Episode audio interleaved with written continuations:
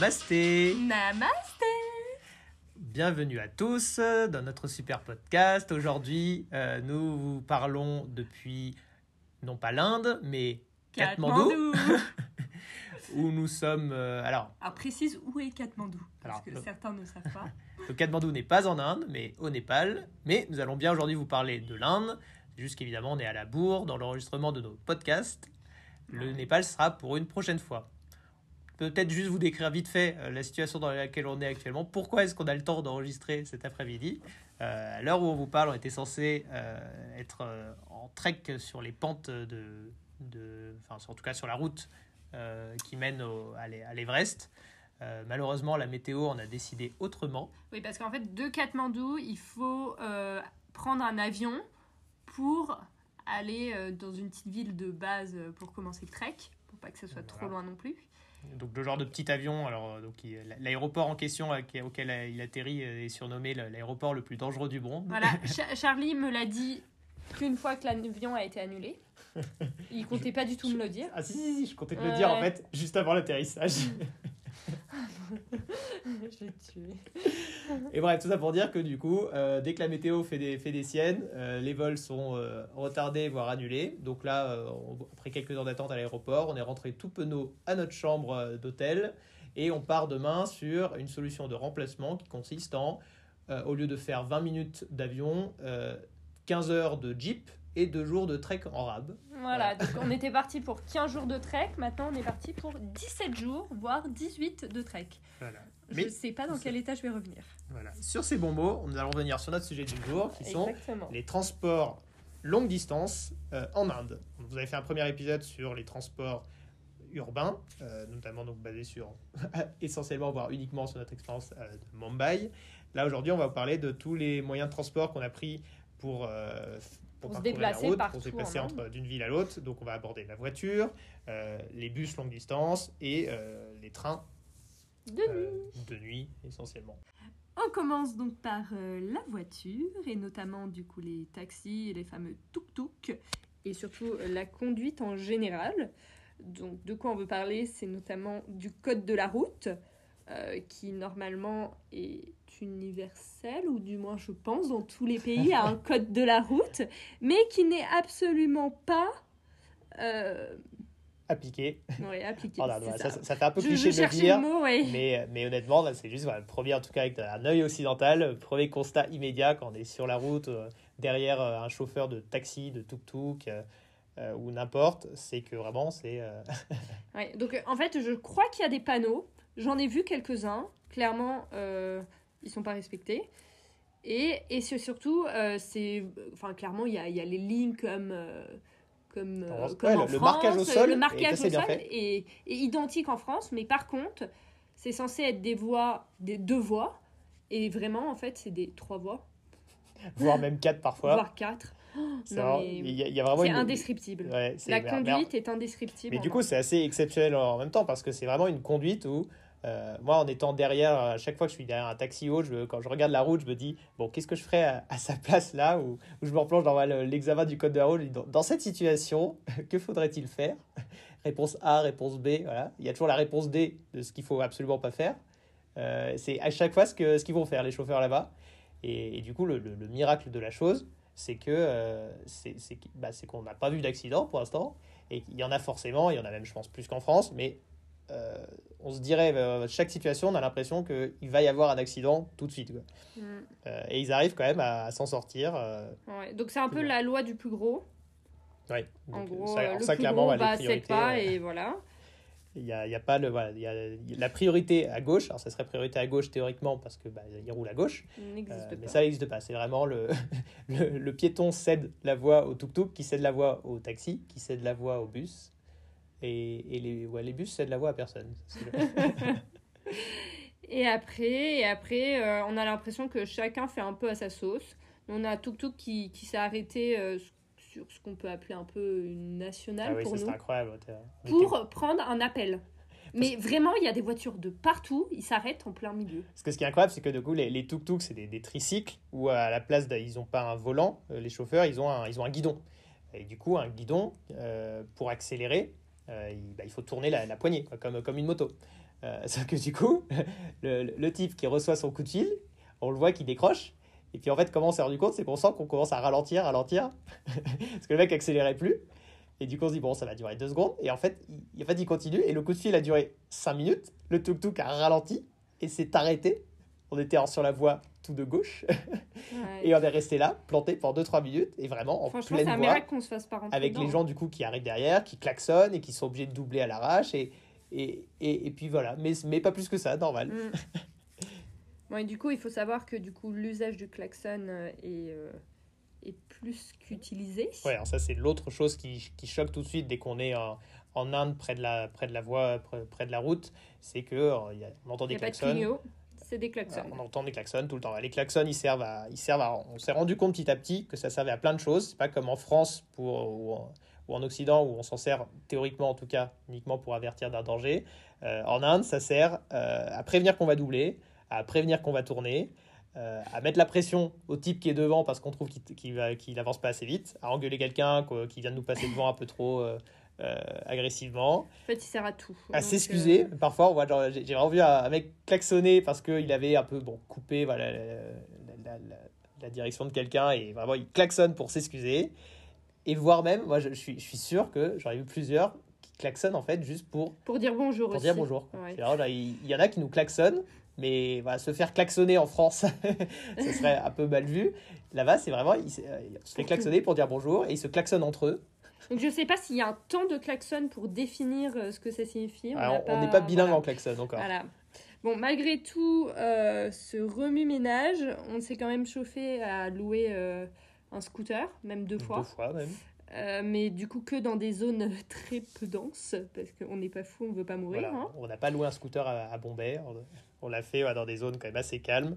Euh, et du coup, ça s'est Avec bien des passé. contrôles, il faut savoir qu'il y a de la police. Et voilà, donc avec euh, une petite anecdote marrante à raconter là-dessus, on a quand même, voilà, au bout de 5 minutes après avoir pris notre scooter, on va partir, et là, bam, contrôle de police, qui évidemment se fait, se, se, se fait plaisir et nous, nous, nous met sur le côté immédiatement.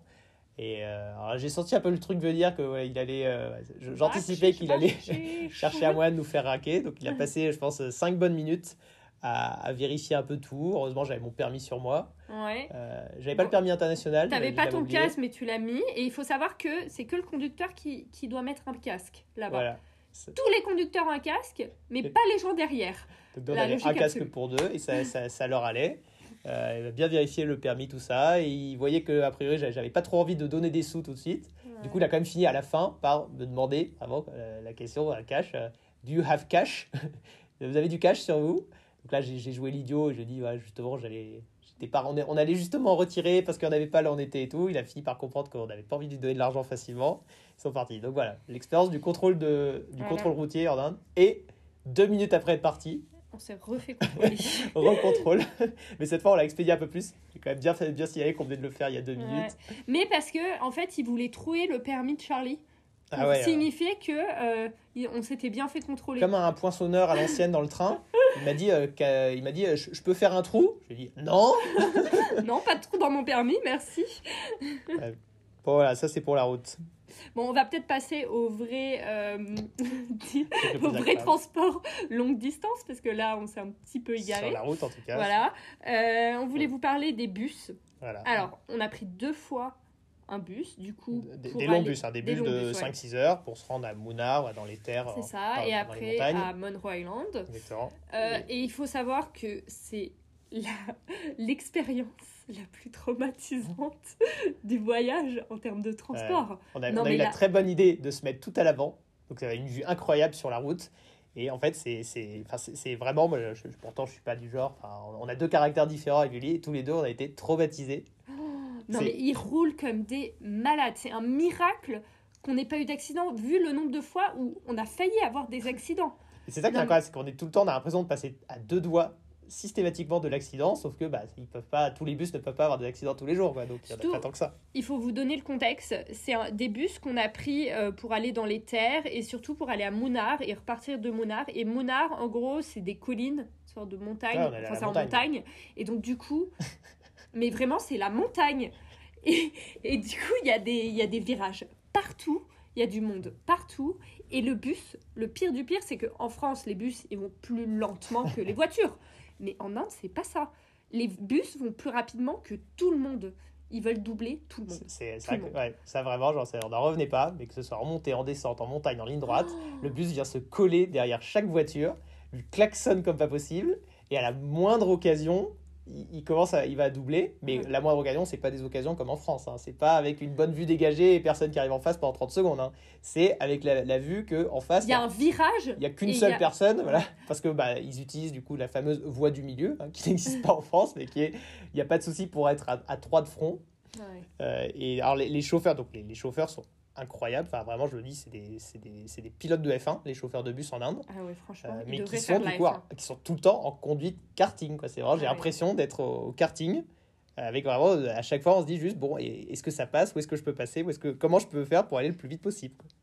Et du coup, ça a des situations. Alors une fois, j'ai cru qu'on allait mourir parce que euh, il y a quand même le, y Ah avait, on avait un rappelle. camion devant nous qui s'amuse à doubler un autre camion. Donc il y a deux camions de front et véridique, notre bus a doublé les deux camions en même temps. En sachant qu'il y a des voitures en et, face et qui là, arrivent. et là, il y a une voiture qui arrive en face et on a dû piler comme pas possible tous les sacs qui sont partis vers l'avant. Et on n'a pas de, de euh, comment ça s'appelle de Ceinture de sécurité. de Bah, ceinture de sécurité De toute façon, on en a, il y en a jamais. hein, dans, même Ouais, les voitures, les taxis, tout ça, il y a. Ça Bah, au début, pas. on essayait de les mettre, on se rendait compte que le trou, euh, en général, n'était pas là, il n'était pas mis Ouais. ou, ou il marchait pas. On a laissé tomber. Mais donc, vraiment, c'est des situations où on se dit c'est pas possible de faire ça. C'est vraiment le. Moi, j'ai vraiment la, la vision de au code de la route, les quatre réponses, il y a toujours une réponse débile qui est évidemment pas la bonne. Et bah, euh, c'est ça qu'il faut, qu'il faut. quoi. Incroyable. Mais bon, on est toujours en vie. Donc euh, on a de la chance. Voilà. Donc après, c'est des voyages très sympas en bus avec euh, toutes les deux heures le petit arrêt à une station. euh, ou Ouais, très sympa, ça. toutes les 10 minutes. Oui, ou- donc il faut savoir du coup qu'on a des arrêts de bus, donc on est dans le bus tous les deux, il s'arrête, le chauffeur, je sais pas, il nous dit un truc en, en hindou, donc on comprend que ça doit être peut-être 10 minutes de, de, de rab pour aller faire euh, des petits besoins ou aller acheter à manger. Charlie, il part, et alors là, je suis en stress absolu parce qu'il revient pas à chaque fois, il met un temps. Et franchement, il y a plein de fois où je me suis tour dit... de tous les petits commerces, c'est très sympa. ouais. Oui, oui, bah moi je suis en stress, qu'on reparte sans lui en gros. Et que moi je me retrouve seule dans le bus. Ah, Voilà. j'avais- une anecdote aussi là, sur les bus, et après on passe au train, promis. C'est euh, à un moment, on est voilà, le premier bus au bout de, je sais pas, au bout de une heure et demie, deux heures. Bah justement, peut-être on allait à la station de bus, qu'on qu'on se range comme ça, il y a une alarme qui se déclenche, une alarme Ah hyper oui. forte, mais assourdissante. Plus, enfin, j'aime pas les bruits forts et vraiment, ça, je, je suis obligé de me boucher les oreilles. et je me dis, mais qu'est-ce que c'est que cette alarme? Elle dure pendant 10 secondes et ensuite elle s'arrête. Et j'ai pas compris sur le coup ce que c'était. Et elle s'est reproduite une heure plus tard. Et là, j'ai compris C'est le clignot. que c'était le, la- le, le- le signal de, de- du clignotant que nous, quand le petit tic-tac, tic-tac, C'est une bah, alarme. eux, c'est une alarme En bus, ouais. qui fout un boucan pas possible. Et il met son bras en même temps. Ah oui, il met son bras en même Il temps. met son bras en même temps. Enfin, le clignot, c'est le bras et. Et du coup, alors, Et voilà, donc, on- là, on s'est rendu compte que vraiment, il n'utilisait pas les clignots parce que quand il l'utilise, on l'entend. Donc bref, euh, euh, voilà. Incredible India. Et je pense le dernière chose dont je voulais vous parler en, en transport longue distance, c'est le train. Le train, donc euh, franchement, on a pris quoi? Deux trains de nuit? Euh, deux, trains de nuit et, et et, 3-4 trains de jour. voilà. Mais qui sont en fait, alors, c'est des trains, dit c'est des trains de jour, c'est pas des trains de jour, c'est des trains de nuit. On les a pris que pendant un tronçon euh, journée. Parce que la, C'est des trains de très très les- longue en fait, la- ce qui est assez marrant, donc les, les trains en Inde sont des trains, alors, ils sont quasi tous configurés comme des trains de nuit. euh, parce que bah, les, les distances sont, sont longues et, et les trains roulent lentement, Ouais. très lentement. Et du coup, la majorité des trains en fait partent pour des trajets de 2 à 4 jours. Et traversent quasi systématiquement tout le pays. Ouais. Euh, et du coup, on les prend sur des tronçons comme ça, où voilà, on a, on l'a pris un train de jour, c'est un train qu'on prend au matin et qu'on et on part avant la nuit, mais en fait, il a déjà un ou deux jours dans les pattes. on est avec des gens qui viennent de passer deux nuits de- dans le train. euh. D'où je pense la mauvaise réputation des trains en Inde, parce que c'est vrai qu'on a lu beaucoup de choses, comme quoi il y avait tout le temps du retard, euh, que, que c'était une catastrophe les trains en Inde. Et ben franchement, Bah ça, alors ça, c'est faux. Il n'y a clairement Ouais. pas tout le temps du retard, parce qu'on a pris le premier train qu'on a pris est parti à l'heure et est arrivé en avance. ouais, donc Ça, ça arrive. nous on a eu énormément de chance, je pense. euh. Alors du coup, alors ça, le problème, c'est des trains qui arrivent en avance, ça fait un petit coup de stress aussi, parce qu'une fois, on arrive à une gare, je me dis, bah non, on est censé arriver que dans 20 minutes. Et puis je regarde la gare, je me dis, mais en fait, euh, ça a l'air d'être le bon endroit. Heureusement, je regarde sur Google Maps, je me dis, bah si, on est au bon endroit. On Mais si on attendait l'heure pile, on, on aurait passé la gare, on serait à la gare d'après. Voilà. Et, euh, et franchement, l'ambiance dans les trains, c'est bon enfant. Dans toutes les classes, donc en gros, on a pris toutes les classes. On a fait de la On deuxième. n'a pas fait la première classe. Oui. On On n'est pas fait- des gens comme ça. On a fait deuxième à la cinquième. Cinquième gros, classe, la- c'est la dernière classe. voilà. hein. Et donc, du coup, il faut savoir qu'entre euh, la quatrième et la cinquième classe, donc il fait chaud, il n'y a pas de clim, tout est ouvert, il n'y a pas de vitre. En gros, on se prend le vent euh, Il y a des barreaux du train. Ouais, y a des ça, barreaux. ça, ça fait les images typiquement parfois qui, peuvent, qui sont assez impressionnantes. de- Mm. Alors, aux stations, on s'arrête et en fait, on peut passer la main à travers les barreaux pour acheter de la bouffe à des vendeurs ambulants. Ouais, c'est marrant. Et en deuxième et troisième classe, donc c'est les classes qu'on avait prises surtout pour euh, les longues distances de nuit. Et là, il y a la clim, et là, pour le coup, il, Il y a trop froid. de clim. Il y a trop de clim. Donc, euh, il faut se couvrir. Bon, et donc, c'est bonne, alors, t'as dit, il y a- c'est bonne, bonne ambiance dans les trains, c'est vrai. Le revers de la médaille de cette bonne ambiance, du coup, c'est que, mais bon, ça fait partie du, du charme, c'est que c'est très, très, très bruyant. Ouais. Et, euh. Et de jour comme de nuit. Je supporte mal, non, ça va, c'est juste qu'il faut avoir des bonnes boules. Mais c'est la première fois que je me suis dit que mes boules n'étaient pas assez puissantes pour dormir. Parce que vraiment, donc, alors, y a, alors, ils ont une, une- y a, c'est une culture où ils ont beaucoup moins le, la culture de- d'essayer de ne pas déranger euh, Son s- voisin. de façon sonore, en tout cas les voisins. Donc les gens regardent des vidéos euh, sans, sans écouteurs, comme ça, à fond, à gauche, à droite, ça, ça, ça, a l'air de déranger personne. Euh, mais c'est surtout les. Il y a des vendeurs de C'est surtout voilà, les, les vendeurs ambulants euh, qui passent dans le train. panipuri. Samosa, samosa. Chicken biryani. Et voilà, et donc ça, euh, voilà. ça, ça a l'air peut-être ridicule, mais vraiment, en fait, on est bercé à ça dans les trajets en train. Et donc, génial, de jour comme de nuit, tous les 10 minutes, il y a un vendeur qui passe pour nous vendre, pour, pour- et, et qui gueule du coup en permanence non-stop ce qu'il est en train de vendre. Et euh, donc, c'est c'est très marrant, c'est très dépaysant. Euh, mais parfois, à 2h du mat, ou euh, surtout à 5h du mat, quand on aimerait bien dormir encore une heure ou deux, c'est euh, c'est un peu pénible. Parce qu'en Oui. plus, il passe à 5 cm de notre tête, donc là, boule Oui. caisse ou pas, ça réveille. Ouais, ouais. C'est très marrant. Mais bon, franchement, on s'est bien débrouillé pour les transports en Inde. Voilà, On a bien aimé. oui. C'est une expérience, euh, évidemment, on recommande plus que Mais vivement oui. tous les transports comme ça, c'est- ça fait partie de l'expérience, c'est très riche. Et honnêtement, c'est plus facile que ce à quoi on s'attendait. Faut, faut pas, peu- même avec le- toutes les petites Ouais, bon, anecdotes. parce que Charlie gère quand même à peu près bien. Je pense que seul, j'aurais eu des gros soucis, moi. Mais des gros soucis. J'aurais Bon. pas fini dans les bonnes files. Je pense surtout ju- juste, t'aurais peut-être mis plus de temps. Tu finis toujours par y arriver. Je pense que c'est juste, il faut pas être pressé. Mais ça, c'est vrai pour tout. Merci à tous de nous avoir écoutés et à bientôt. À Alvida bientôt. Alvida